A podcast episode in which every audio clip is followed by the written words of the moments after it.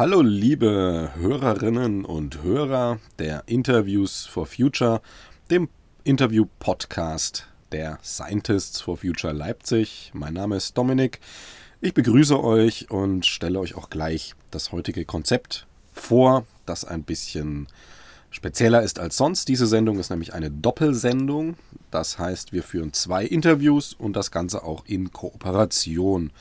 Die Kooperation ist mit einer Initiative aus Dresden, nämlich Bigida, Bienen gegen das Insektensterben durch Ackergift. Genauso wie Fridays for Future, Scientists for Future und viele mehr.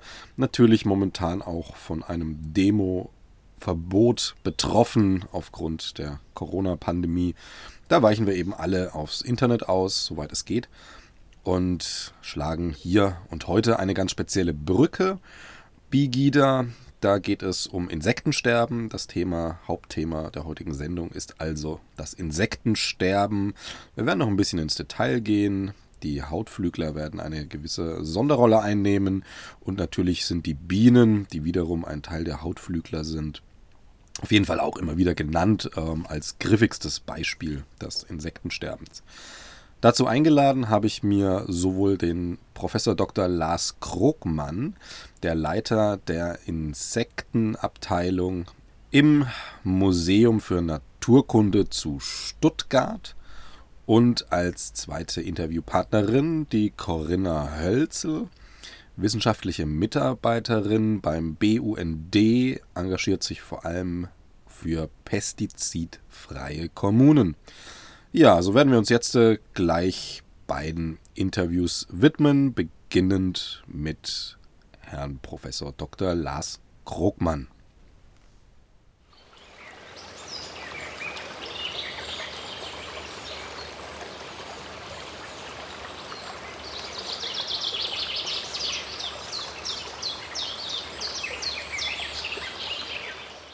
So, nun habe ich hier den ähm, Professor Dr. Lars Krogmann, das ist der Leiter der Abteilung für Entomologie im äh, Museum für Naturkunde Stuttgart. Entomologie ist die Insektenkunde.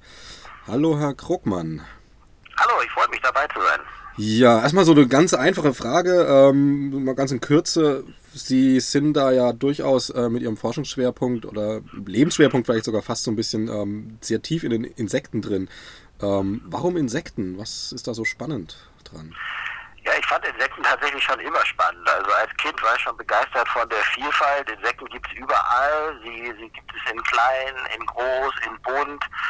Ähm, also diese unglaubliche Artenvielfalt, diese Vielfalt an Strukturen, also an morphologischen Merkmalen und natürlich die, diese unterschiedlichen Lebensweisen. Die haben ja wirklich das Wasser erobert. Es gibt aquatische Insekten, die haben das Land erobert. Also sie sind diese äh, geballte Vielfalt und dieser Mikrokosmos, der sich so in einem kleinen Garten schon ausbreitet, das hat mich eigentlich als Kind schon begeistert und eigentlich kann man so sagen, bin ich nie richtig erwachsen geworden. Also schauen wir es heute noch mit kindlichem Auge auch manchmal, sitzen einfach vor einem Insekt und freuen sich. Genau, ich glaube sogar, dass dieses Insektenforschergehen wirklich, das ist fast im, im Grundplan bei den meisten Menschen angelegt. Also es gibt ja. ja wenig Kinder, die nicht begeistert sind, wenn ein Marienkäfer vorbeikrabbelt oder ein Schmetterling vorbeifliegt. Und da liegt eigentlich auch schon das Problem, diese Naturerfahrung wird natürlich immer seltener, weil die Insekten weniger werden. Und dann ist es so, dass ähm, viele dann im, im Laufe des Erwachsenenwerden diese Begeisterung irgendwie verlieren. Zum Teil wird es auch von der Gesellschaft fast schon so ein bisschen abtrainiert, weil es ja zum Teil auch ganz schwierig ist, überhaupt ähm, so diesen Zugang zur Natur zu ermöglichen. Im Biologieunterricht macht man eigentlich kaum noch solche äh, Exkursionen nach draußen. Das heißt, es wird eigentlich immer weniger wahrscheinlich gemacht, ähm, dass Menschen dann wirklich irgendwann in der Insektenforschung landen. Okay, naja, gerade in der Stadt ne, hat man ja oftmals dieses, das einzige Insektenerlebnis ist, ich gibt eine Spinne. Und, ähm, genau, da haben wir sogar gleich das nächste Problem, dass die Spinne gar kein Insekt ist, wobei genau. vieles von dem, worüber wir heute sprechen, also diese Gefährdung und der, der Rückgang von Arten, das wird sicher auch bei den Spinnen, die jetzt zu den Spinnentieren gehören, wird da sicher genauso sein. Ähm, das kann man zum Beispiel ganz leicht ähm, daran erkennen, dass die acht Beine haben. Also Insekten haben immer sechs Beine. Genau, da sieht man ja schon sehr deutlich auch irgendwie das, ähm, wie, wie viel dadurch mischt wird. Ähm, aber apropos jetzt erstmal schön in die Natur zu gehen, Insekten anzuschauen, ähm, können Sie uns so ein Bild darüber geben? Nehmen wir jetzt mal Mitteleuropa, wo wir hier leben. Ähm, wir stellen uns mal vor, das wäre, wäre in einem natürlichen Zustand. In welcher Masse und in welcher Vielfalt würden Insekten auftreten? Kann man das irgendwie so griffig machen? Ja, also pauschal kann man sagen, es wäre äh, viel mehr Masse und Vielfalt an Insekten da. Ähm, das wird Ihnen jetzt so pauschal sicher nicht reichen. Grundsätzlich muss man sagen, dass es auch gar nicht immer um hohe Masse und besonders viele Arten äh, geht, sondern es gibt natürlich auch Lebensräume wie Moore, ähm, wo gar nicht so viele Insekten vorkommen, aber dafür ganz spezialisierte, die eben diese speziellen Lebensräume brauchen. Also diese Anzahl von Insekten und die Anzahl von Insektenarten ist natürlich abhängig von den einzelnen Lebensräumen.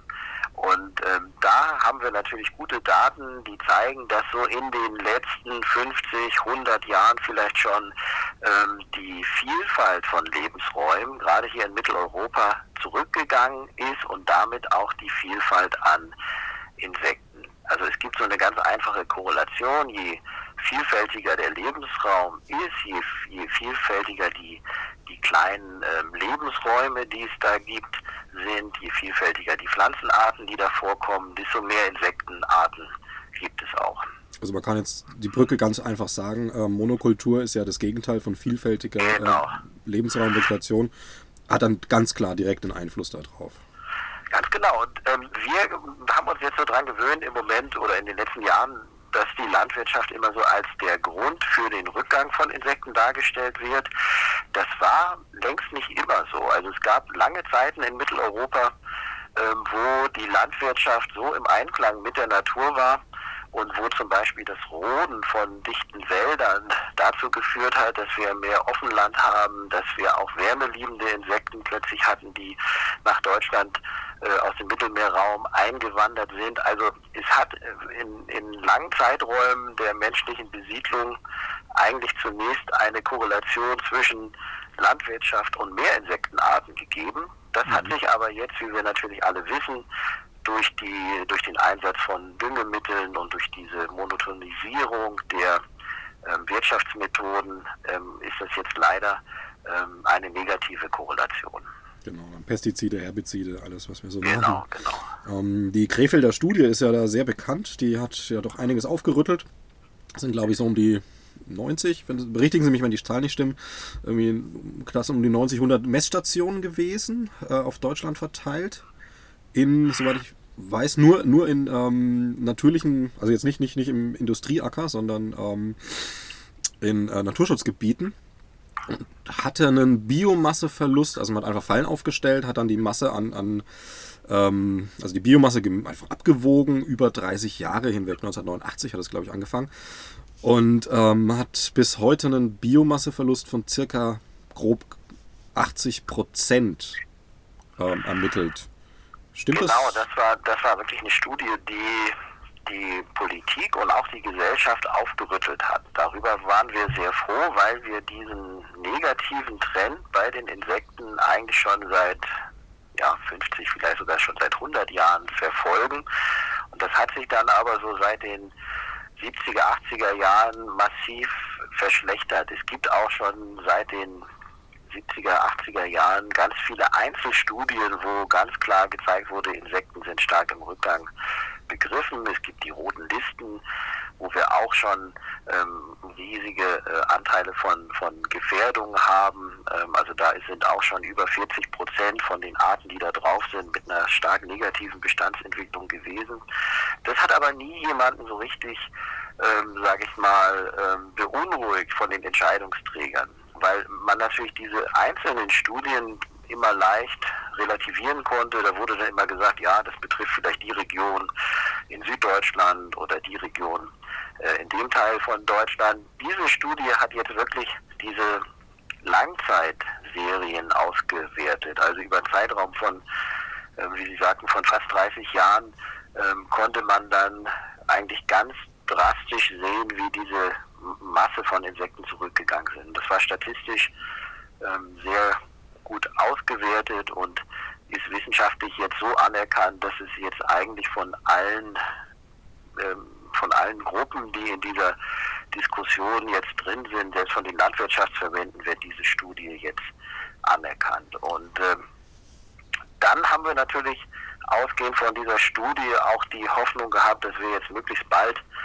zu Lösungen kommen, weil die Tatsache, dass Insekten zurückgehen, ähm, ist jetzt nicht eine reine akademische Frage von wenigen Insektenforschern, sondern diese Ergebnisse ähm, sind eigentlich ähnlich elementar wie jetzt zum Beispiel die äh, Entwicklung im, im Bereich der Klimakrise. Es geht hier wirklich um systemrelevante Dienstleistungen, wenn man es mal so trocken sagt, die für die Funktionsfähigkeit von Ökosystemen erforderlich sind.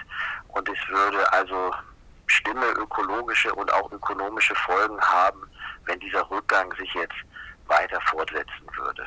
Genau, Stichwort Bestäuber allein schon. Und genau, und das ist gut, dass Sie das Stichwort sagen.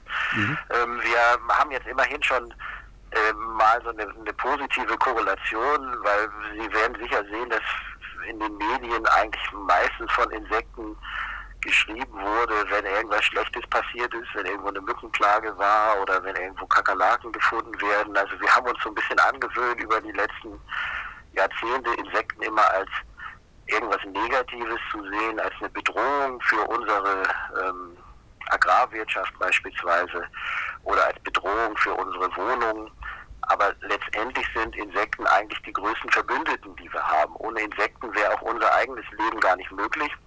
Deswegen ist so dieser, diese Idee, dass wir jetzt die Bestäubung als Leistung anerkennen, schon ganz gut. Aber es ist noch wahnsinnig viel mehr. Also Insekten ähm, sorgen auch dafür, dass wir gesunde Böden haben. Ähm, sie sorgen dafür, dass sich andere Insekten nicht zu stark vermehren. Und sie sind natürlich Nahrung für andere Organismen. Sie selbst beschäftigen sich ja vor allem mit Hautflüglern, ähm, was ja eine Ordnung in der, unter den Insekten ist. Äh, eine von dreien. Ähm, was Sie jetzt gesagt haben über Insekten, das kann man aber so über die Hautflügler auch sagen. Ist jetzt nicht. Genau, also es, es gibt zunächst äh, viel mehr Insektenordnungen noch. Also es gibt okay. über 30 verschiedene Insektenordnungen. Das sind zum Teil auch ganz kleine, die wir kaum kennen. Und ähm, dann gibt es vier besonders große und artenreiche, wie zum Beispiel die Schmetterlinge oder die Fliegen und Mücken und die Käfer. Und die vierte von denen, das sind die Hautflügler. Dieser Begriff Hautflügler sagt den meisten Menschen ähm, jetzt gar nichts, ist eigentlich auch kein guter Begriff, weil eigentlich fast alle Insekten, die Flügel haben, die haben ja so durchscheinende häutige Flügel. Mhm. Ähm, und zu den Hautflüglern gehören aber die Insekten, die die meisten Menschen kennen, zum Beispiel die äh, Bienen, die Wespen und die und die Ameisen. Und äh, dieser Rückgang der Insekten betrifft auch gerade die ähm, Hautflügler auch. Wobei man sagen muss, dass wir da nicht von allen Gruppen wissen, wie stark sie betroffen sind. Wir haben ganz gute Daten für Wildbienen zum Beispiel oder für Ameisen. Und gerade bei Wildbienen ähm, haben wir natürlich ein Interesse daran, dass die nicht jetzt stärker noch zurückgehen oder aussterben. Also es gibt in Deutschland so um die 585 Wildbienen. Das ist auch ganz interessant weil manchmal in der Presse hat man so das Gefühl, als würde es nur eine Art, die Honigbiene geben, die mhm. ja gar keine ähm, Wildbiene in dem Sinne ist, sondern eigentlich ein, ein Haustier. Und davon sind also mindestens zwei Drittel der Arten gefährdet oder noch stärker im Bestand bedroht. Einzelne Arten sind sogar schon ausgestorben. Genau, also die, ähm, die Honigbiene ist auch was, was sehr viel genutzt wird und da haben wir ja auch gar keine Probleme an der Anzahl an Honigbienen. Ähm genau, die Honigbiene ähm, ist natürlich ein, ein, gutes, eine gute Art, um jetzt Aufmerksamkeit für das Thema Insekten zu schüren. Aber wie gesagt, man darf jetzt nicht vergessen, dass es ein Haustier ist.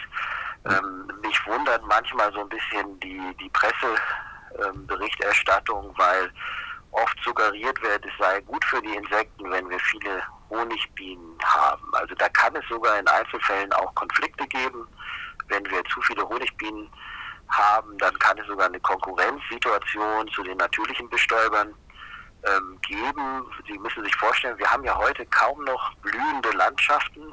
Also ja. ähm, nicht nur äh, nach der Wende hatten wir sie nicht, sondern wenn wir jetzt wirklich auf die Pflanzen ähm, gehen, sondern wir haben immer so grüne Monokulturen und wir bräuchten also viel mehr Wildkräuter, die wirklich zur Blüte kommen, die nicht gleich wieder abgenäht werden oder die gar nicht wachsen können, weil wir eine Überdüngung haben. Und wenn diese Nahrung, also diese Blütenpflanzen, wenn die jetzt schon stark begrenzt sind und man dann noch ganz viele Haustiere, also die Honigbienen ähm, in bestimmten Bereichen hat, dann kann es sogar einen negativen Effekt für die natürlichen Bestäuber haben. Und ähm, das ist auch ein ganz interessanter Aspekt, den man manchmal so ein bisschen in der Debatte vermisst. Also das wäre ungefähr so, als wenn Sie, wenn Sie jetzt aufrufen, Honigbienen als Insektenschutz zu halten, das wäre vielleicht ein bisschen überspitzt ähm, so, als wenn Sie beim Thema Vogelschutz jetzt den Leuten sagen, sie sollen mal Hühner in ihrem Garten halten. Das würde ja auch keiner machen. Ja, okay, das ist auch nur eine unter vielen Vogelarten. Ähm, genau. Bei den Wildbienen, wenn ich jetzt das vergleiche, es gibt äh, Wildbienen, die sind, man sieht die kaum, super fein, dünn, klein. Dann hat man jetzt die, meinetwegen die Holzbiene, was ja durchaus größer ist als eine dicke Hummel. Also es ist ja so ein Daumen groß teilweise und ähm, super unterschiedlich. Wie, wie funktioniert das dann jetzt rein in der Umsetzung? Also wie werden denn jetzt so, so Daten erhoben, dass man sagt, man hat jetzt noch die und die Anzahl an Wildbienensorten und äh Ja, das, das ist wirklich ähm, ganz schwierig, weil ähm, man kann die natürlich fangen. Ähm, also wir machen zum Beispiel verschiedene Biomassenuntersuchungen, auch, auch ähm, hier im Umkreis vom Naturkundemuseum, so ähnlich wie die Krefelder Studie. Das machen wir auch mit den äh, Krefelder Entomologen zusammen. Das machen wir aber nur äh, im kleinen Maßstab an ausgesuchten Orten, weil wir wollen ja nicht durch äh, Fallenfänge jetzt sagen wir mal äh, selber noch zum Insektensterben beitragen. Deswegen ist es bei den Bienen, wenn man jetzt ausgewählte Gruppen hat, so, wenn man da Untersuchungen macht, dass man versucht, die nicht alle zu fangen, sondern die direkt im Feld zu bestimmen. Und da kommen wir gleich zum nächsten Problem, dass wir nämlich kaum noch Experten haben, die wirklich in der Lage sind, diese Arten zu bestimmen. Also Sie können sich vorstellen, diese 585 Arten, die sehen sich zum Teil sehr ähnlich. Es gibt auch Arten, die man dann nicht im Feld bestimmen kann.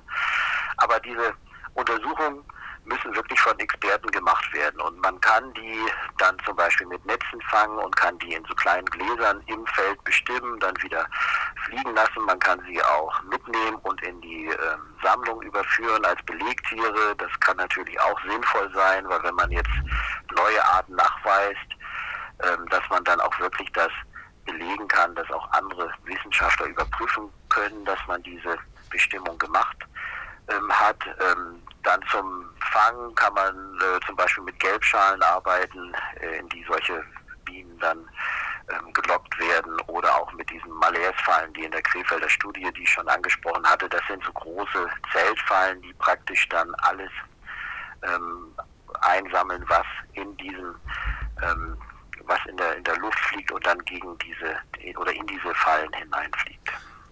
Ähm, ich hab, man hat ja auch Arten, die ähm, sich von anderen Arten wiederum ernähren, also irgendwelche, ne, es gibt ja verschiedenste Varianten.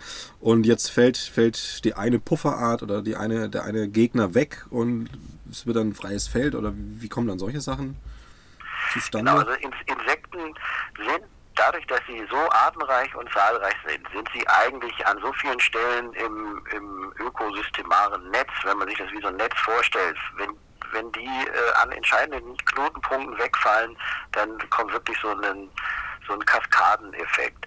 Ähm, ganz deutlich wird es, wenn Insekten keine Pflanzen mehr bestäuben und die Pflanzen weg sind. Ähm, mhm. Oder wenn Insekten nicht mehr als Nahrung für Vogelarten da sind. Denken Sie an das Vogelsterben der letzten 40 Jahre. Ähm, dann sehen wir, dass vor allen Dingen die Arten betroffen sind, die sich von Insekten ernähren. Aber auch innerhalb der Insekten gibt es große äh, Gruppen von Arten, die sich von anderen Insekten ernähren. Das sind zum Beispiel die parasitischen mhm. oder streng genommen parasitoiden Insekten, parasitoide Wespen oder auch parasitoide Fliegen. Die legen ihre Eier in andere Insekten, dann schlüpfen da die Larven und fressen die Insekten auf. Und da gibt es tausende Arten äh, in Deutschland. Also man könnte sagen, jedes vierte Insekt, was bei uns vorkommt, ähm, hat eine solche Lebensweise, dass es direkt von einer anderen Insektenart ähm, abhängt. Das sind jetzt Insekten, die sehr klein sind, wenig auffällig sind, über deren Verbreitung wir eigentlich fast nichts wissen in Deutschland. Und die sind natürlich auch vom Insektensterben äh, betroffen. Und immer wenn die fehlen, dann passiert eigentlich was, was so ein bisschen paradox ist. Ähm, also ein Zeichen vom Insektensterben wird sein, dass sich bestimmte Arten explosionsartig vermehren. Und das sehen wir jetzt zum Teil auch schon. Wir haben diese Plagen von Prozessionsspinnerraupen zum Beispiel. Ähm, da sind vor allen Dingen Käferarten, die als Gegenspieler fehlen. Also mhm. es kommt dann dazu, dass viele Arten verschwinden, aber einzelne Arten können mit dieser neuen Situation durch das Fehlen von Feinden äh, wieder gut zurechtkommen und werden sich dann stärker vermehren.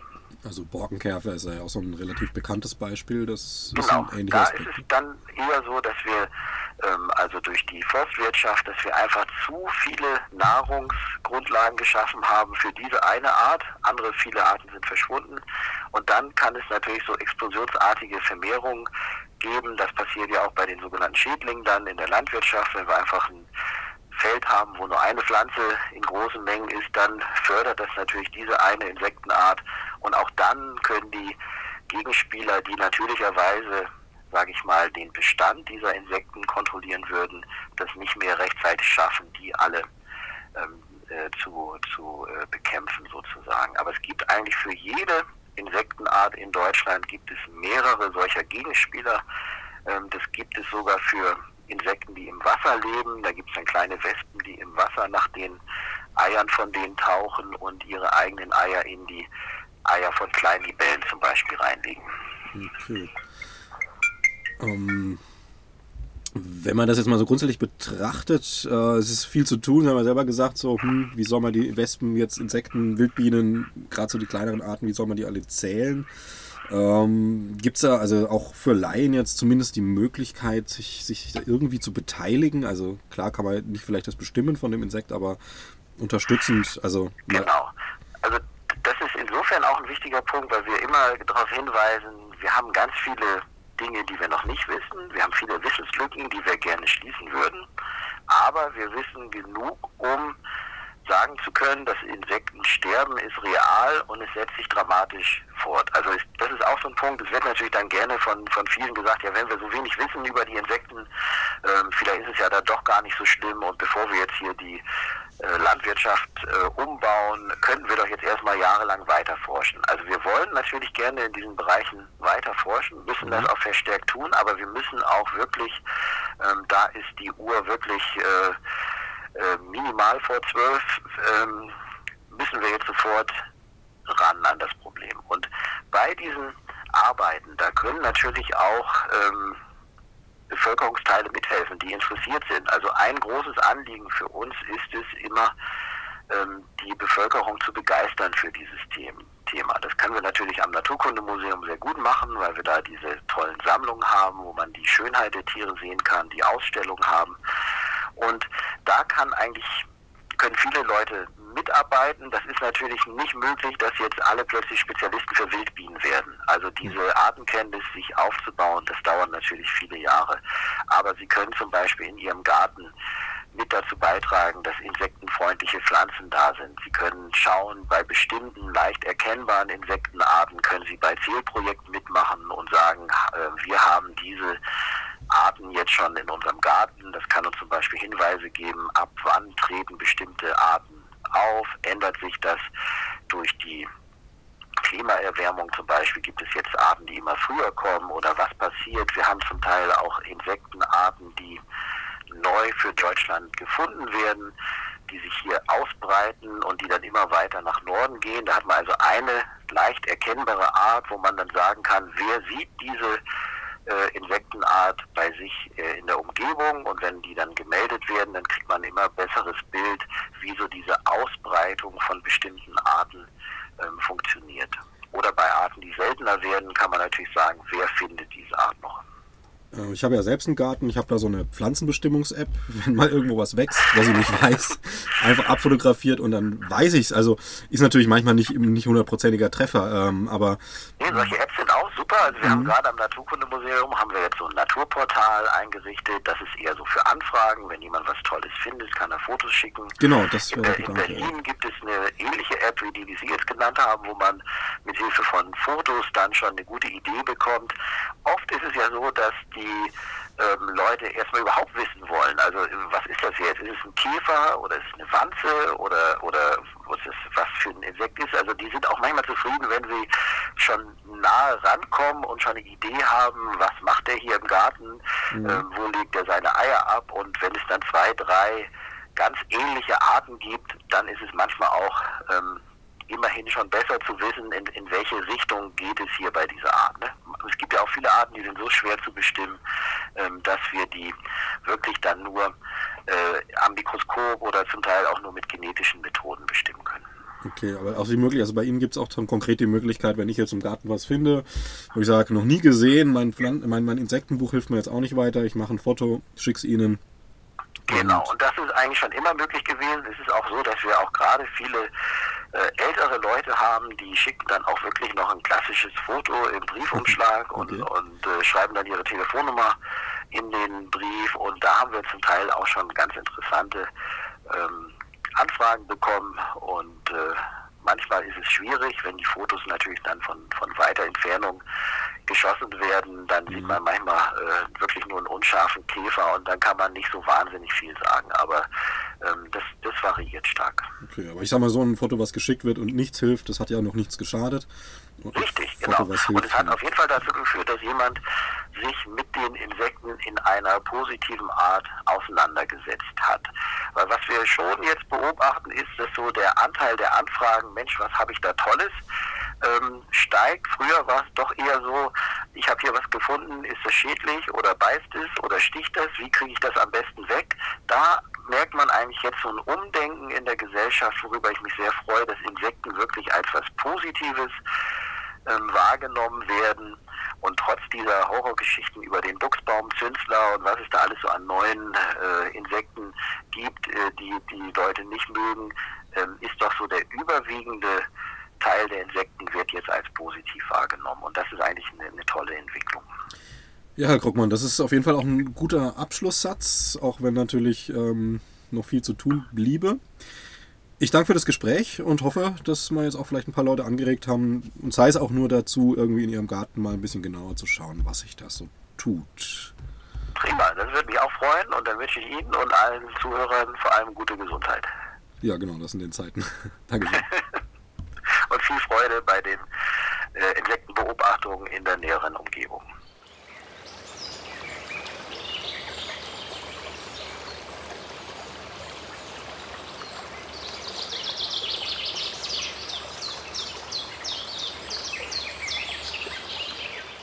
Hallo Frau Hölzel, Sie sind, ja, die, hallo, ich grüße Sie. Sie sind die wissenschaftliche Mitarbeiterin beim BUND mit dem Schwerpunkt pestizidfreie Kommunen unter anderem. Ähm, also auf jeden Fall ein Schwerpunkt zum Thema Pestizide. Jetzt hört man gerne, ja, Pestizide sind gut oder schlecht, sie nützen der Landwirtschaft oder schaden der Natur. Ähm, was ich jetzt mal interessieren würde, so ganz von Anfang, wie funktioniert es dann? Wie funktioniert so ein Pestizid? Wie tut es das, was es laut Hersteller tun soll? Ja, also bei Pestiziden, das ist immer so ein großes Wort, ähm, da unterscheidet man in verschiedene Pestizide, die auch unterschiedlich wirken. Das sind zum einen die Insektizide, die wirken gegen Schadinsekten. Dann gibt es die Fungizide, die sollen gegen Pilzkrankheiten wirken. Und die Herbizide, das sind alle die chemisch-synthetischen Mittel, die gegen Beikräuter, also Ackerwildkräuter, sprich also die Unkräuter wirken sollen. Da kennt man das Glyphosat, das ist das bekannteste Herbizid. Äh, und das wirkt dann so, dass halt ein bestimmtes Enzym der Pflanze gehemmt wird.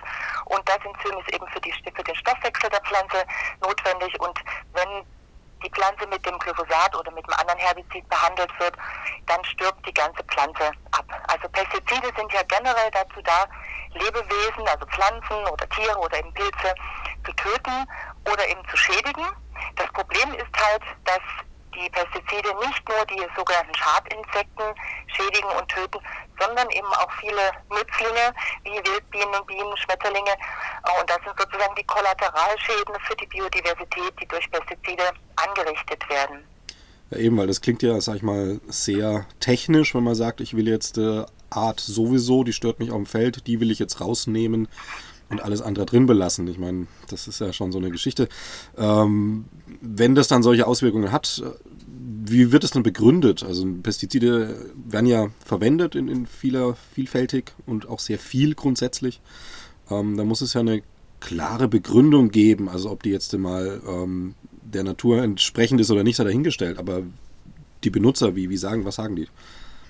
Ja, prinzipiell wird natürlich, also äh, die äh, Landwirte und auch die äh, Pestizidindustrie sprechen natürlich immer gern von Pflanzenschutzmitteln, weil sie die Pflanze eben schützen soll vor Schädlingen oder eben vor Blitzkrankheiten. Ähm, Fakt ist natürlich, dass es nur die Kulturpflanze schützt und andere Pflanzen, die auch wichtig sind, die werden natürlich dann abgetötet dadurch. Deswegen sagen wir lieber Pestizide dazu. Das trifft unserer Meinung nach besser.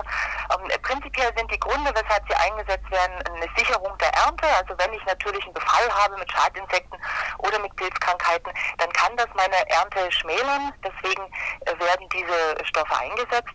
Und wenn es gerade um die Herbizide, also die Unkrautvernichtungsmittel geht, da geht es auch um die Einsparung von Arbeitskräften, die man bräuchte, um eben mechanisch diese Unkräuter zu entfernen oder eben Zeit und Kosten, wenn man einen Acker eben nicht grubbert oder umpflügt, sondern einfach nur spritzt, dann kann das äh, erstmal kostengünstiger sein.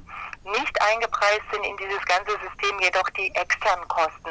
Also Kosten, die verursacht werden durch nämlich dann wieder eine Wasseraufbereitung zum Beispiel, weil die Pestizide ja ins Grundwasser gehen letzten Endes bei der Trinkwasseraufbereitung wieder herausgefiltert werden müssen. Und das sind dann Kosten, die die ganze Gesellschaft zahlt. Also die Rechnung ist ein bisschen kurzfristig gemacht. Das Problem ist tatsächlich die, der industrielle Ackerbau, so wie wir ihn heute weitläufig hier vorfinden, der mit seinen äh, Monokulturen und einer sehr engen Fruchtfolge, also es wird immer im Wesentlichen das Gleiche aufgebaut, angebaut, der begünstigt natürlich ähm, die Ausbreitung von Schadinsekten und von, und von äh, Unkräutern. Und äh, deswegen geht diese, diese industrielle Ackerbau fast nur mit der Anwendung von Düngemitteln, äh, chemisch-synthetischen und eben auch von Pestiziden. Und das hat natürlich für die ganze Gesellschaft einen hohen Preis. Und wenn dann immer über, äh, über Kosten gesprochen wird, auch Kosten von Lebensmitteln, dann ist das ein bisschen kurz gegriffen, weil letzten Endes sind nicht die Bioprodukte teurer, wie immer gesagt wird, sondern die konventionellen Produkte sind einfach zu billig, weil sie eben diese ganzen externen Kosten, die sie in der Herstellung verursachen, gar nicht mit eingepreist werden. Wenn man zum Beispiel eben die Wasserreinigung oder die Gesundheitskosten, die durch Pestizide verursacht werden, ähm, mit einpreisen würde oder eben der Verlust an Insekten und Biodiversität, der auch durch die Pestizidanwendung entsteht, wenn das mit aufs Produkt aufgeschlagen würde, dann würden alle Bio kaufen, weil das viel, viel, viel günstiger wäre. Okay, also man kann jetzt grundsätzlich sagen, ähm, die Landwirtschaft oder der Mensch zerstört erstmal das ein Ökosystem, was sich selbst schützt und selbst auch die, die, die ähm, naja, die Prädatoren erzeugt, die die Schädlinge wieder, wieder reduzieren. Das, da greifen wir ein, zerstören dann diesen eigenen Schutz quasi für unsere Pflanzen und ähm, machen dann den neuen Schutz chemisch und schaden quasi in alle Richtungen damit. Genau, also eigentlich ist die Landwirtschaft ja sehr stark auf Bestäubung angewiesen. Ne? Die meisten, also zwei Drittel unserer Nahrungspflanzen sind auf Bestäubung durch Insekten angewiesen. Äh, und wenn wir natürlich mit dem Einsatz von chemischen Stoffen äh, Insektenvielfalt zerstören und Insekten auch in der Anzahl reduzieren, äh, dann kommt das natürlich als Negativeffekt wieder an. Also dann fehlen uns in der Landwirtschaft die Bestäuber, die eben für eine reichhaltige Ernte dann auch wieder sorgen. Also die Landwirtschaft oder die Agrarpolitik, die industrielle Agrarpolitik so wie sie eben äh, gefahren wird, äh, zum großen Teil äh, sägt im Prinzip den, den Ast ab, auf dem sie selber sitzt. Okay, also auf dem sie dann, sag mal, in der nächsten Generation sitzen wird. Genau, und man muss es ein bisschen langfristig denken. Klar, jetzt Kostenfrage, wenn man jetzt nur in dem einen Jahr rechnet, äh, dann, dann geht die Rechnung eventuell auf, aber langfristig geht sie eben nicht auf. Und wir müssen schon sehen, äh, dass wir eben äh, langfristig unsere Lebensgrundlagen erhalten, weil es geht eben auch noch um eine Ernährung äh, in äh, ein paar Jahrzehnten. Und da legen wir jetzt den Grundstein. Ne? Wie gehen wir mit unseren Ressourcen um? Welche Fruchtbarkeit der Böden ist dann noch da? Und wie viele Insekten sind dann überhaupt noch da, die bestäuben könnten? wie ist das mit den Pestiziden? Es gibt ja einige. Wie viele ist denn da so zugelassen in Deutschland? Ja, wir haben momentan ähm, 872 Mittel, also Produkte, Pestizidprodukte in der Zulassung, sowohl für die Landwirtschaft als auch im Hobby- und Kleingarten. Ähm, die werden zusammengemischt äh, letztendlich aus 285 Wirkstoffen, also 285 Wirkstoffe, die in Deutschland eine Zulassung haben, die eben dann in verschiedenen Produkten ähm, Anwendung finden und dann eben weitläufig eingesetzt werden. Die, der Hauptanteil natürlich in der Landwirtschaft, ein ganz kleiner Teil äh, wird auch im, im, Hobby- und Kleingarten oder auf kommunalen Flächen eingesetzt. Aber der, die Hauptanwendung findet in der Landwirtschaft statt. Wie viele Tonnen kann man sich da vorstellen? Ja, in einem Jahr? Wenn man jetzt die, die reine Wirkstoffe, also gar nicht, da kommen ja noch ein Haufen Nebenprodukte und Beistoffe mit rein, aber wenn man wirklich nur diese Wirkstoffe, also der, das pure Gift sozusagen sieht, mhm. dann sind das ähm, 30.000 Tonnen pro Jahr. Das ist eine Zahl, die ist relativ stabil geblieben seit den 70er Jahren. In Deutschland 30.000 Tonnen. In Deutschland 30.000 Tonnen in Deutschland, genau. Und das ist ein bisschen beängstigend, wenn man sich überlegt, dass ähm, die über die Jahre hinweg die Wirkstoffe ja noch intensiver geworden sind, noch wirkintensiver. Also wenn man jetzt die Neonicotinoide, also eine relativ neue Stoffklasse von Insektiziden sich anschaut, dann sind die wesentlich giftiger, also brauche ich wesentlich weniger an Menge, um ein Tier zu töten, als jetzt noch DDT zum Beispiel, also was ja auch in, in, in diese Negativschlagzeilen gekommen ist. Und das mhm. macht natürlich Angst, wenn die Menge genau noch so hoch ist und gleichzeitig die Wirkintensität auch noch gestiegen ist. Das heißt also, wir haben unser Problem, was äh, mit Pestiziden, was wir mit Pestiziden äh, in der Landschaft haben, noch verstärkt. Und dann muss man auch noch dabei sehen, dass äh, nicht nur Pestizide in Deutschland eingesetzt werden, sondern auch in Deutschland produziert und exportiert werden. Und das sind noch mal mehr, das sind ungefähr 50.000 Tonnen reiner Wirkstoff, der in Deutschland produziert wird von unseren chemischen äh, Konzernen, die wir haben, Bayer BASF und dann eben in andere Länder exportiert wird. Und da haben wir zum Beispiel auch Stoffe dabei, die hier zum Beispiel gar nicht mehr eingesetzt werden dürfen, weil sie eben relativ gefährlich sind, entweder für Menschen oder eben auch für Bienen, wie man jetzt auch bei den Neonics festgestellt hat. Die werden zwar auch noch hier eingesetzt, aber im großen Maße eben exportiert. Also da haben wir Zahlen jetzt nochmal 200 Tonnen Neonicotinoide, die eben hier noch eingesetzt werden, aber 2000, also das Zehnfache, was hier hergestellt wird und dann in andere Länder, Länder exportiert wird. Also das heißt, wir haben hier tatsächlich, äh, wir produzieren hier fleißig auch, auch Stoffe, die sind zum Einsatz hier verboten. Aber wir produzieren sie hier und verkaufen sie in alle Welt und machen mhm. da schön Geld. Genau, genau. Okay, ähm, zu den Neonicotinoiden wollte ich jetzt eh mal kommen, also angesprochen haben. Deren Schädlichkeit ist ja erwiesen auch. Ähm, ja. Und vor allem so die Orientierung der Bienen wird ja ziemlich gestört. Ähm, da gibt es ja viele andere Sachen sicher auch. Ähm, die werden aber trotzdem zugelassen. Also es, ich meine, wir wissen ja ganz genau, dass das äh, jetzt Bienen ist jetzt natürlich ein bisschen verkürzt gesagt, aber überhaupt so Fluginsekten, Bestäuber und so weiter, dass die halt ähm, einfach sehr, sehr wichtig sind, vielleicht lebenswichtig sogar für uns Menschen.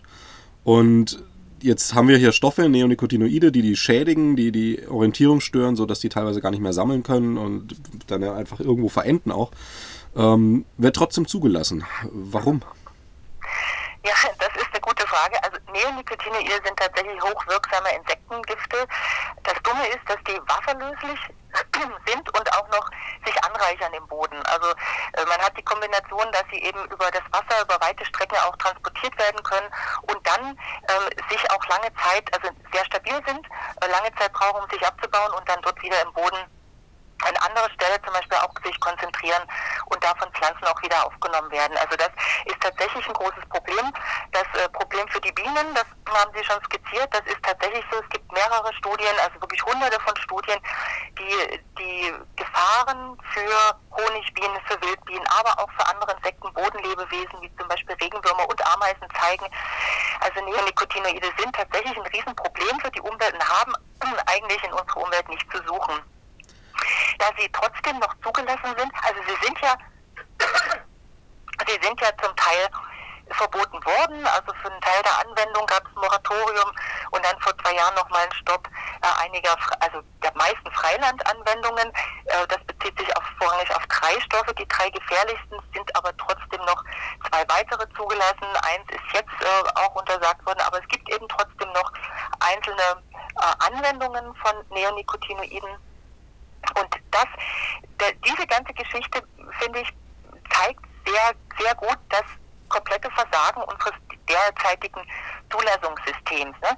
Stoffe werden getestet, allein auf der Grundlage der akuten Giftigkeit, also die Giftigkeit in einem Moment. Es wird also eine Versuchsgruppe, eine Kontrollgruppe genommen von Bienen zum Beispiel und da wird eben die, das Gift in verschiedenen Konzentrationen dargeboten und man guckt nach dieser sogenannten LD50, das ist diese letale Dosis, also die Dosis, bei der die Hälfte der Bienen stirbt.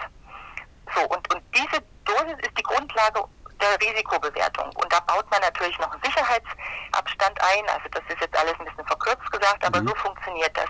Und dann gibt es eine Zulassung fürs Freiland. Also wenn ich das richtig verstanden habe, ähm, wenn ich jetzt ein Mittel habe, bei dem 40 Prozent der Bienen sterben, dann ist es nicht schädlich offiziell. Oder? Bei, bei dieser Dosis, also man guckt genau, man guckt dann, wo ist diese, wo, wo ist diese letale Dosis und das ist halt dann äh, genau die, da kann es dann zugelassen werden in dieser Konzentration, in dieser Anwendungsmenge. Und da muss man sagen, das greift zu kurz, weil es werden eben nicht beachtet die Langzeitwirkung, was passiert, wenn ein Insekt eben über lange Zeit diesen Giften ausgesetzt wird, was passiert bei subletalen Effekten, also Effekte, die nicht tödlich sind, die aber eine Honigbiene oder eine Wildbiene schädigen. Also zum Beispiel eben dieses Sammelverhalten beeinflussen oder das Orientierungsvermögen stören oder das Immunsystem schwächen. Das sind ja alles Sachen, die die Biene nicht gleich umbringt, aber die sie stark einschränkt, das Volk enorm schwächt. Und wenn es ums Immunsystem geht, wenn das geschwächt ist durch zum Beispiel Neonicotinoide, kann das natürlich dann auch wieder ein einfaches Einfallstor sein für Parasiten oder zum Beispiel eben diese Varroa-Milbe oder eben andere Krankheiten. Und äh, diese Effekte, also eine Schwächung, eine Störung von Immunsystem, eine ver verringerte Fruchtbarkeit, das wird sich alles nicht angeguckt. Genauso wenig wie äh, Kombinationswirkungen. Wir haben ja den Effekt, dass nicht nur ein einziges Mittel ausgebracht wird in der Landwirtschaft, sondern mehrere.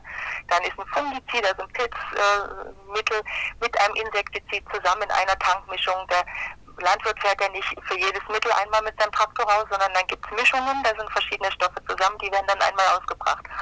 Und diese Kombinationswirkungen, die, die werden auch nicht angeschaut. Und man weiß ja selber, wenn man Antibiotika nehmen muss, soll man keinen Alkohol trinken, weil da kann es ganz blöde Wirkungen geben. Und genauso ist das eben auch mit der Wirkung von verschiedenen Giften untereinander. Die sind zum Teil überhaupt nicht bekannt und die werden sich aber auch kaum angeschaut. Und dann wird zum Beispiel auch eben nicht auf sensible Arten geschaut. Also man nimmt meistens als Versuch die Honigbienen, ist relativ robust, kann einiges ab, aber es gibt eben bestimmte Wildbienen, die sind sehr sensibel und die schaut man sich gar nicht an. Da schaut man sich eben nicht an, wie dieses Insekti äh, Insektizid auf, auf die sensibleren Arten wirkt. Also, und da kommt eben dann so eine Zulassung zustande, dass eingeschätzt wird, ja, diese Neonicotinoide dürfen zugelassen werden, die sind ungefährlich für die Biodiversität und die werden dann auch in großem Stil hergestellt, vertrieben und kommen zum Einsatz. Also das ist tatsächlich ein, ein sehr gutes Mittel, ein sehr gutes Paradebeispiel, äh, zu zeigen, dass das jetzige Zulassungssystem eben tatsächlich nicht die Biodiversität schützt. Und äh, in dem Fall Neonix ist es ja praktisch nochmal sozusagen fast gut gegangen. Also da hat man es dann bemerkt, es gab ein großes Bienensterben, es gab einen großen Aufschrei, einen enormen öffentlichen Druck auch, aufgrund dessen dann einzelne Mittel zumindest ähm, zurückgezogen werden mussten oder die Zulassung eben begrenzt wurde. Bei anderen Mitteln ist das nicht so und selbst wenn es da Hinweise darauf gibt und Studien belegen, dass es eine Schädigung der Biodiversität stattfindet, auch bei zugelassenen Mitteln, dann wird kaum, gibt es fast nicht, dass dann ein Mittel eben nochmal revidiert wird und man sagt, nein, hier müssen wir die Zulassung entziehen. Dieser Prozess findet so gut wie nie statt, obwohl das Umweltbundesamt mehrfach schon darauf hingewiesen hat und gesagt hat, also hier gibt es ein paar Mittel, das ist schädlich, das sehen wir kritisch. Wir würden hier nochmal eine Überarbeitung, eine Überdenkung der Zulassung anstreben. Aber das ist, äh, außer bei den Neonicotinoiden kommt das in der Regel überhaupt nicht vor. Einmal zugelassen, immer zugelassen, egal was dann passiert. Ja, das klingt aber, ähm, naja, sehr wirtschaftsfreundlich, aber höchst unprofessionell. Ich hatte jetzt schon, weil Sie selber erwähnt haben, mit ähm, dem Beispiel zum Menschen, Alkohol und, und äh, Medikamente sollte man nicht nehmen. Also mir klingt diese Zulassung in, in, jetzt ein bisschen so, als, als würde man einen, einen Hochleistungssportler nehmen und dem einmal vormittags eine halbe Flasche Wein geben und schauen, ob er dran stirbt. Wenn er nicht dran stirbt, dann dürfen Kinder ab sofort jeden Tag früh eine halbe Flasche Wein trinken. So. mal, mal übersetzt.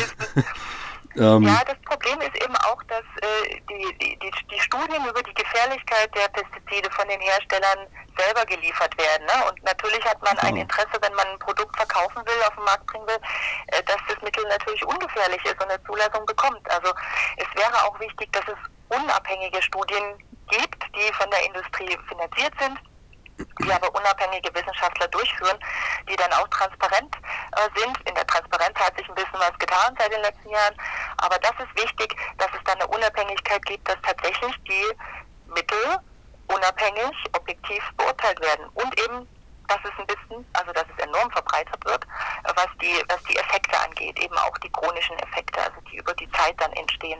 Also das heißt, wenn ich ein Agrarkonzern oder Chemiekonzern bin und mir ähm, in einem Labor ein Mittel zusammenbaue und es selber prüfe, dann gebe ich die Prüfungsergebnisse meiner eigenen Leute an den Staat weiter und das ist die Entscheidungsbasis für? Im Wesentlichen ja, also es werden äh, eigene Studien durchgeführt, die müssen natürlich irgendwie bestimmten Grundsätzen äh, entsprechen, das ist klar, aber äh, ja, genauso läuft sie. Sie prüfen ihr eigenes Mittel selber und äh, sagen, was äh, ihr eigenes Mittel für ein Risiko darstellt.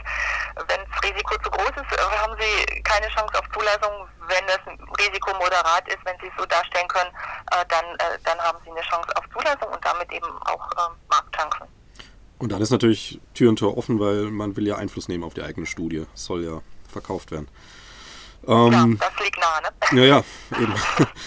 Äh, ich würde mal zum Glyphosat mal rübergehen, ähm, bevor wir auf das Projekt kommen, was Sie da mit dem Bund auch ins Leben gerufen haben oder am Laufen ist. Äh, erst nochmal zum Glyphosat. Ist jetzt 2017 nochmal um fünf Jahre verlängert worden, obwohl äh, es geheißen hat, na, das ist ja ganz böse und die Bundesregierung ähm, findet ja auch ganz wichtig, dass es den Bienen gut geht und da kommen dann immer, sage ich mal so, rechtlich relativ wenig haltbare Sprüche wie äh, oder Aussagen wie ähm, die Bundesregierung liebt die die Bienen. Ähm, dass Liebe nicht immer nützlich sein, sein muss. Ne, das sieht man dann an den Entscheidungen. Also 2017 diese Verlängerung um fünf Jahre des, der Glyphosat-Zulassung, da war ja Deutschland das entscheidende Zünglein an der Waage und hat gegen die Insekten, gegen ähm, die Natur und für, ähm, naja, im Endeffekt für ein bisschen Konzerne entschieden, also für Glyphosat. Wie ist denn diese Entscheidung zustande gekommen? Wie passiert denn sowas? Ja, das hat tatsächlich alle sehr äh, aufgerüttelt und entsetzt. Das war eine offenbar nicht abgesprochene Entscheidung des damaligen Landwirtschaftsministers Schmidt, die er da getroffen hat. Die Bundesminister, Umweltministerin war ähm, sehr entsetzt und das äh, war eben tatsächlich nicht mit dem Umweltministerium so im Vorfeld abgesprochen. Er hat dann Alleingang gemacht ähm, was eigentlich nicht geht. Ne? Die Bundesregierung muss da mit einer Stimme sprechen und muss sich da bei so einer wichtigen Entscheidung auch im Vorfeld abstimmen. Ja, das war eindeutig eine Entscheidung für die Pestizidkonzerne gegen Umwelt, gegen Biodiversität, gegen Verbraucher letzten Endes auch, weil bei Glyphosat ist das Thema ja auch die Krebs, äh, das Krebsrisiko, also ist äh, Glyphosat krebserregend oder nicht. Das mhm. ist ein Wissenschaftsstreit.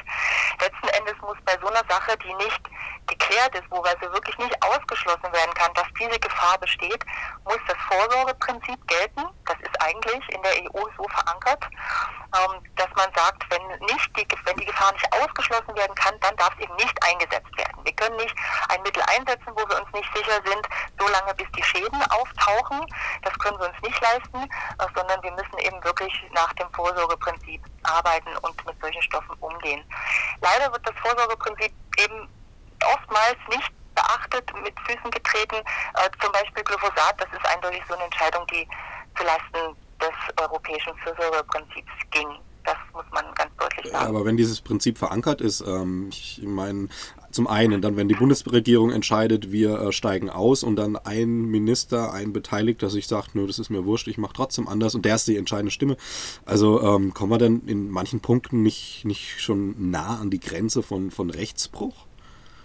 Ja, das ist halt schwierig. Das sind so Prinzipien, die zwar verankert sind, aber die nicht, wo keine Sanktionen folgen. Ne? Es steht dann eben nicht, wenn man das nicht beachtet, äh, sind so und so viel äh, Haft, äh, Haftstrafe oder Geldzahlungen dann äh, daraus äh, abzuleiten äh, oder eben ein, ein, Rücktritt des Ministers, äh, sondern das sind halt Prinzipien, die unser Handeln leiten sollten ja, und wäre schön, wenn die beachtet würden. Und wenn sie nicht beachtet werden, hat man eben leider keine Chance, rechtlich dagegen vorzugehen.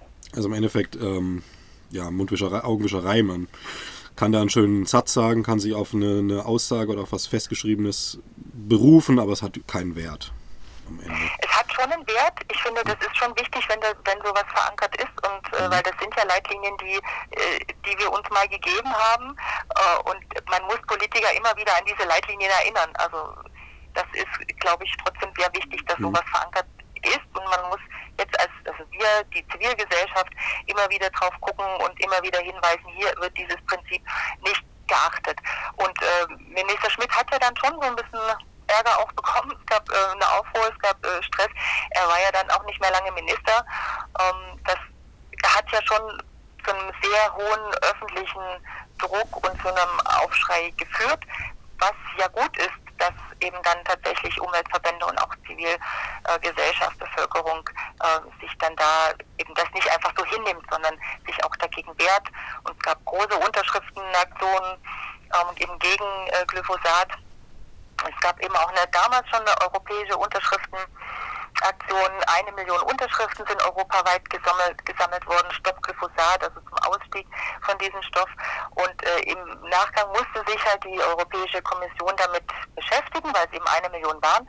Und es gab dann auch eine Taskforce, äh, die dann tatsächlich beschlossen hat, die Studien, die eingereicht werden, generell für die Pestizidbewertung, die müssen zukünftig transparent sein. Also man hat äh, durch diese letzten Endes Schmidt halt verursacht, äh, durch seinen Alleingang da, dass es, dass es so eine starke Bewegung gab, die letzten Endes eine Verbesserung, eine kleine Verbesserung, aber schon einen wichtigen Schritt erreicht hat bei der Pestizidzulassung, dass eben zumindest eine Transparenz über diese Studien hergestellt wurde. Okay, ähm, die Zeit rast schon ein bisschen, deswegen würde ich jetzt gern, äh, weil da wollen Sie vielleicht auch noch ein paar Sachen zu sagen, einfach ähm, zu dem Projekt Pestizidfreie Kommunen des BUND. Ähm, Im Namen ist ja schon mal erstmal so ein bisschen die Richtlinie klar, Kommunen pestizidfrei, das kann ich mir noch selber erklären.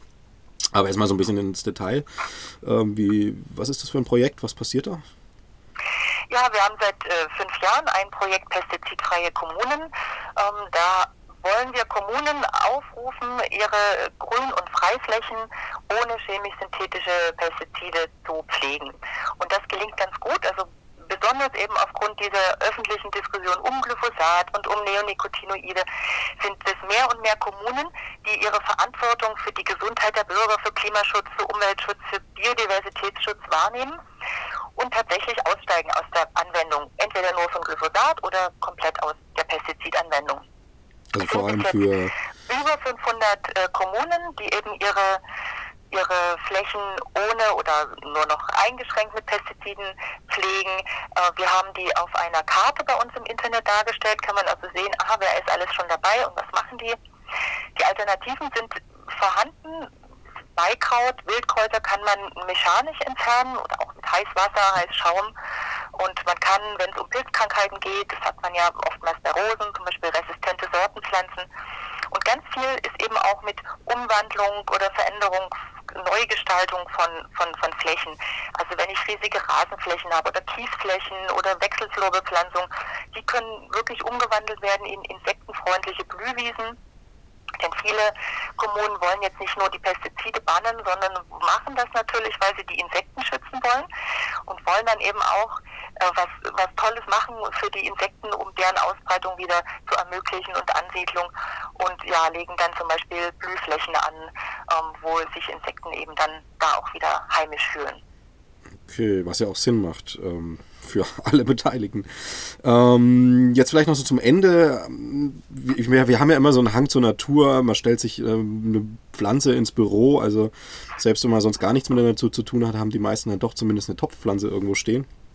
Ähm, wenn es uns schlecht geht, wenn wir, weiß nicht, geht man mal in den Wald spazieren oder auch einfach so, um Ruhe zu finden, Kraft zu schöpfen, tralala und so weiter und so fort. Also dieses, diese gute Wirkung der Natur und, und äh, wie nah die uns eigentlich ist, es sollte uns ja eigentlich immer wieder klar sein. Trotzdem tun wir alles zu asphaltieren, was wir finden. Ähm, da ich find, finde, also für mich geht, geht gerade in dieser Debatte auch äh, für, was kann man für die Natur tun und, und warum ist Natur wichtig.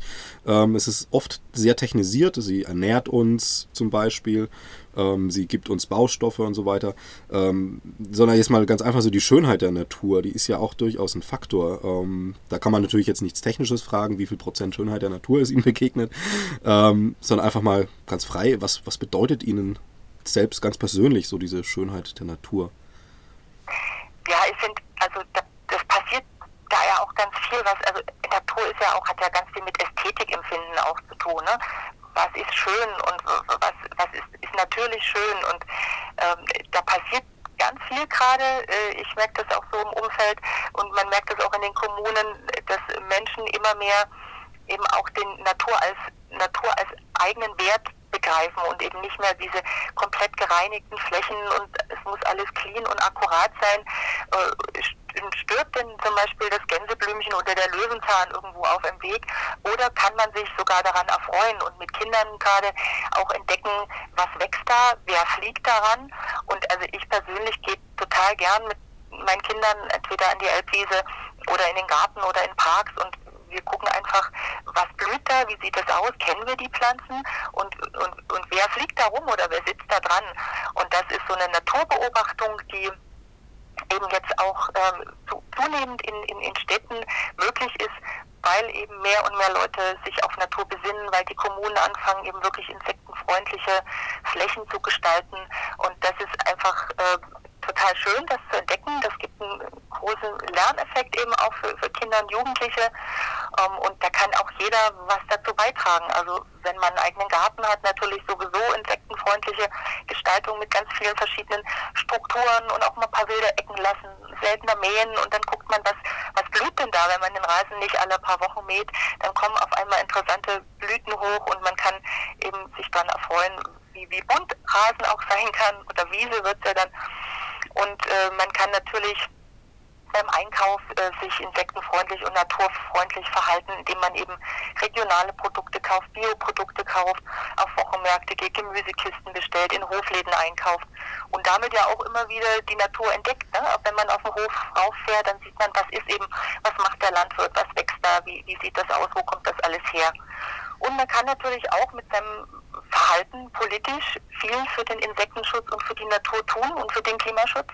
Also das Engagement äh, bei Demonstrationen, Engagement politisches für eine Wende in der Agrarpolitik, dass wir eben wegkommen von dem System Export und höher, schneller, weiter hin zu mehr, wir, wir erzeugen gesunde Lebensmittel und beschützen dabei die Natur, aber wir machen das gemeinsam und mit Unterstützung unserer Landwirtinnen und Landwirte. Genau, das ist doch ein schönes Schlusswort. Äh, Frau Hölzel, man könnte da jetzt, glaube ich, noch Stunden weiter diskutieren. Ähm, das ist ein riesiges Thema. Die Zeit haben wir leider nicht. Ich danke Ihnen für das Gespräch und äh, wer sich da weitergehend informieren möchte über die Seite des BUND, ähm, ansonsten gibt es natürlich sicher auch einfach viel zu recherchieren, auch was wir jetzt so an Initiativen erwähnt haben. Ja, genau. danke Ihnen und wünsche noch einen angenehmen Tag. Das wünsche ich Ihnen auch. Vielen Dank.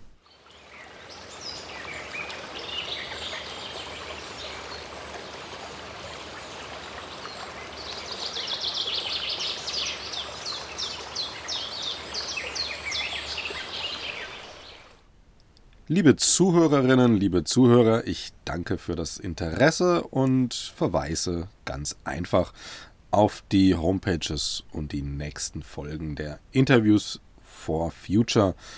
Die Scientists for Future Leipzig sind einfach zu finden. Google ist ein Freund, Scientists for Future Leipzig. Und ansonsten Bigida, B-E-E-G-I-D-A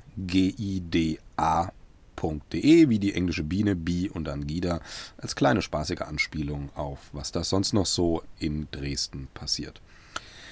Ja, ich freue mich, euch wieder zu hören oder euch, mich und meine Interviewgäste hören zu lassen. Habt's gut, bleibt gesund und haltet die Welt in ihren Angeln.